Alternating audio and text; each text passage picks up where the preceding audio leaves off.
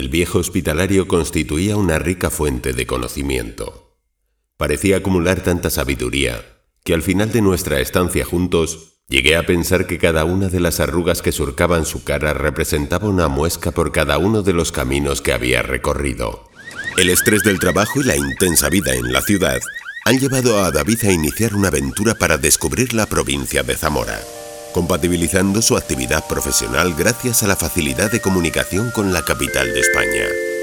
En Zamora Travel Podcast. o sea, un peregrino es alguien que avanza, que va buscando cosas nuevas. Luego lo, lo, enfocas desde el punto de vista del camino, desde el punto de vista de lo que quieras, pero al final el peregrino es eso. Entonces es el afán de buscar cosas nuevas. Hoy me encuentro en el albergue de Tábara. José Almeida es el encargado de recibir a los peregrinos. Desde que se estableció en el pueblo, José dedica una buena parte de su tiempo a escribir. En su libro Los cuentos de Almeida relata historias del camino, que en algunos casos él mismo ha presenciado. Son varios los libros publicados por José Almeida, que es el promotor de la Asociación Zamorana de los Caminos de Santiago e impulsor del Espíritu de Santi, una publicación de la que me habló Celes cuando pasé por Santa Marta de Tera y que llega a todo el mundo. Del camino es una revista digital, se llama El Espíritu de Santi. Pues desde aquí, desde Santa Marta, como desde algún otro lugar, les, cada persona les colabora. Entonces yo siempre les colaboro contando alguna anécdota de las personas que pasan, de los peregrinos que pasan por aquí, que siempre hay alguien especial que me cuenta su pequeña o gran historia. Y mm, bueno, yo tendría ya para hacer un buen libro.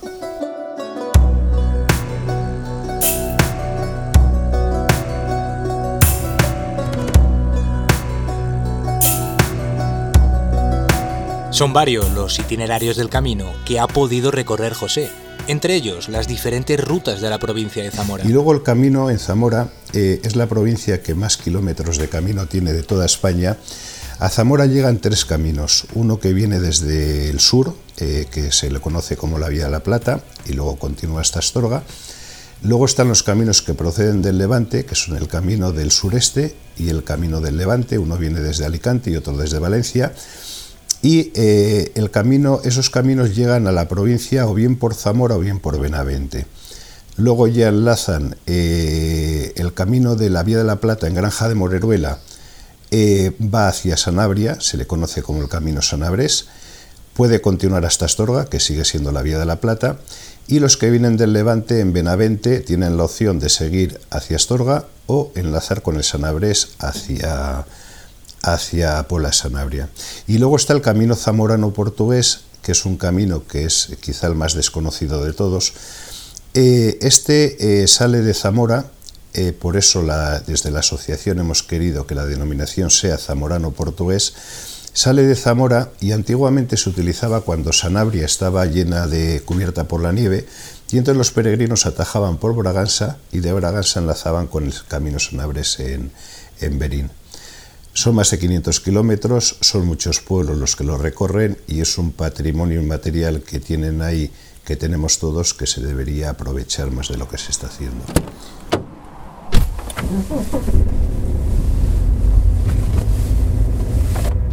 Por aquella calle, hacia abajo, vas a ver una plaza. A continuación de la plaza te sale una calle a la, a la derecha, que es una cuesta muy empinada, hacia arriba subes y a la derecha te queda el centro médico y a la izquierda el albergue.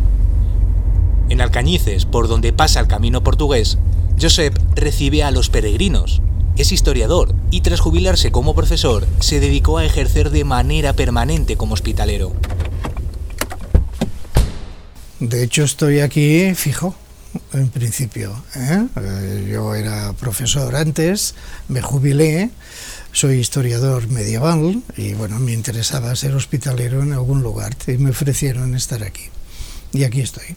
Y sí, sí, a mí me encanta estar aquí y además recibir a los peregrinos, que es una de mis facetas. Yo antes estaba en otro albergue, en Riego del Camino, que está en la Vía de la Plata.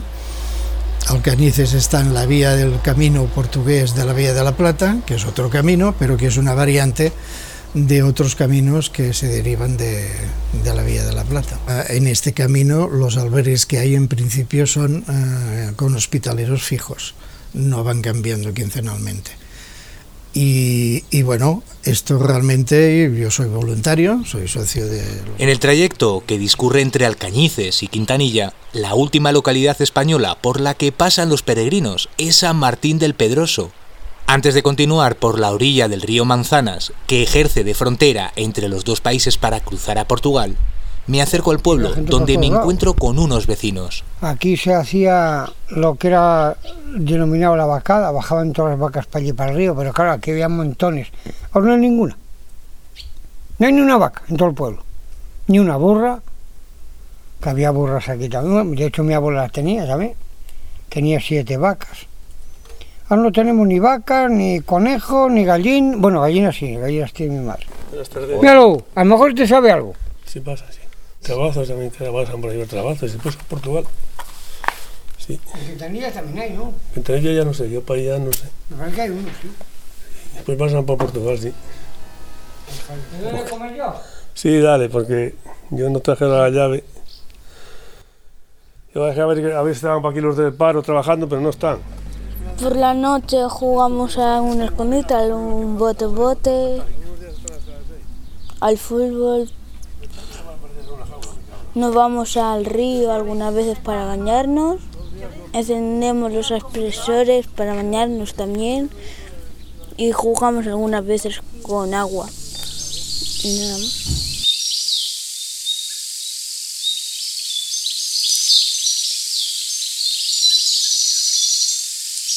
Comienzan a llegar peregrinos al albergue de Tábara. Isidoro es uno de ellos. Isidoro comenzó el camino en Sevilla hace varios meses y confiesa que en él encontró la libertad. Eh, siempre quise hacer, siempre quise, yo he estado trabajando toda la vida, nunca he tenido tiempo y siempre yo tenía la inquietud de hacer el camino. Y yo, esta pregunta que has hecho tú la he hecho yo, mm, ya somos hospitaleros y lo sueles hacer cuando haces las cenas comunitarias y tal. Y yo digo solamente encontrar una cosa muy importante, en libertad. Soy libre en el camino, desde que salgo hasta que vuelvo a casa y digo, se me acabó la libertad, ya tengo que empezar a vestirme, a, a, afeitarme, a ducharme. En el camino soy libre. Hay que, hay que estar limpio, ¿no? Pero yo encontré la libertad en el camino, ¿no? Es la única palabra que me, me llena a mí el camino. Luego encuentras tipo de gente diferente de otros países. De... Además de peregrino, Isidoro ejerce de hospitalero, como lo hacen José Ignacio y Charo, una pareja con la que coincidí en el albergue de Zamora hace algún tiempo, como seguro recuerdas. Hemos recibido mucho del camino y ahora que tenemos tiempo también, pues disfrutamos del camino, que también hacemos etapas del camino, pero también devolvemos un poco el peregrino el trato que a nosotros nos han dado en su día o nos siguen dando, vaya. Cuando nos vamos siempre con pena, no nos dan ganas de irnos, no, no, no nos apetece que vengan a sustituirnos, pero tiene que ser así porque luego cada uno tenemos nuestros trabajos y nuestras familias en casa, o sea que, que, también tenemos que volver. Pero llegar siempre a un albergue es como, bueno, vienes con mucha alegría, con mucha tranquilidad también.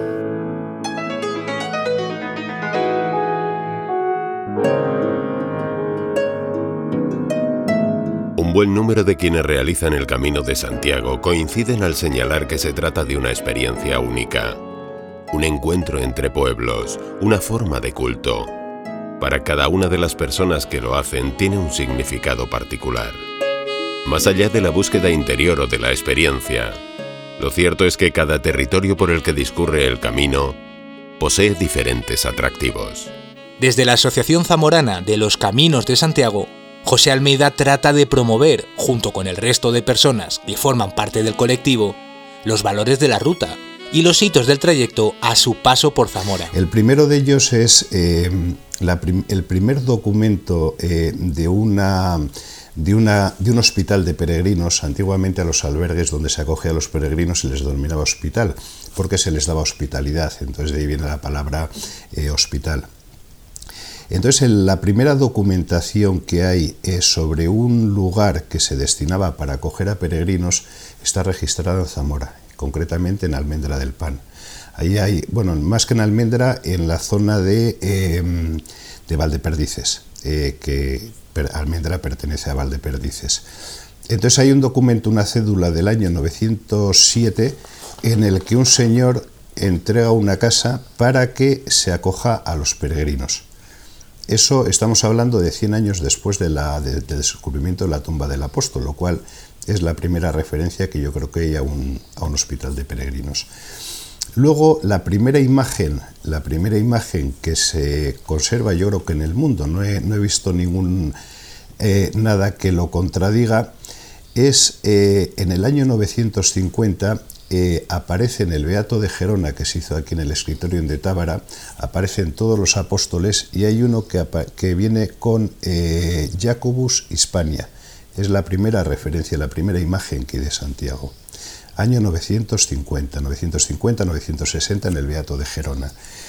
Y luego el, Santiago más antiguo con hábito peregrino que hay en todo el mundo, que está documentado, es el Santiago de Santa Marta de Tera. Santa Marta de Tera es un paso importante para quienes llegan de diferentes países de todo el mundo. Peregrinos que pueden contemplar una imagen que está situada dentro del camino mozárabe-sanabrés, como me contó Celes. Es una variante de la Vía de la Plata, que comienza en Granja de Moreruela y transcurre, bueno, desde Granja de Moreruela, Tábara, eh, cuando llega aquí a Santa Marta ya transcurre todo esta zona del Valle de Tera hasta llegar a la zona de Sanabria, Carballeda y termina, ya enlaza con Orense, es el mozárabe Sanabres. Santa Marta es un lugar muy especial para el peregrino precisamente por eso, por, porque es una escultura única la que vienen a visitar y vienen especialmente para, para ello. Algunos se quedan en el albergue y otros continúan, pero Santa Marta es mundialmente conocida por, por la escultura de Santiago también. Hitos a los que hay que sumar que durante siglos, y aún se mantiene, la cofradía de los Falifos de Río Negro del Puente, la más antigua del camino, sigue acogiendo peregrinos.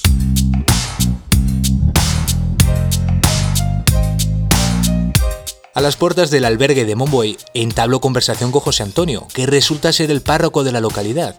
Bueno, de varias localidades. Como cabeza principal, voy. Pues llevo Río Negro hasta Cernadilla, ambos lados de la carretera. Vallevengo, Santa Eulalia, Valparaíso, Otero de Centenos, eh, Fresno, de la Carballeda, Valdemerilla, Cernadilla, Manzana de los Infantes, Cejas y este pueblo. Once más bien, más una residencia de ancianos que hay aquí también, que es la parroquia más grande. Durante un buen rato charlo con José Antonio, que me cuenta la rutina de los peregrinos cuando llegan a Momboy.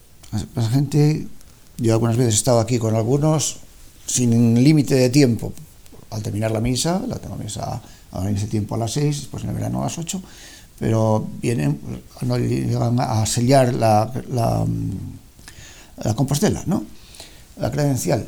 Y, nos hablamos y hay gente que realmente te deja admirado. ¿no?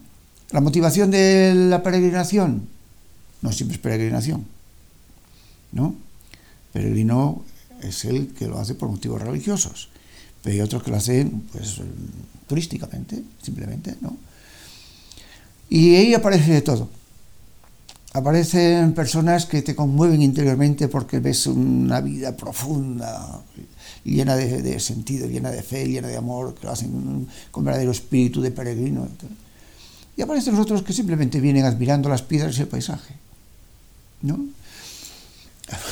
esa ocasión hablaba con uno, yo no soy creyente, pero admiro las, las catedrales, las iglesias que hay, porque en nuestra zona hay unas iglesias fabulosas, ¿eh?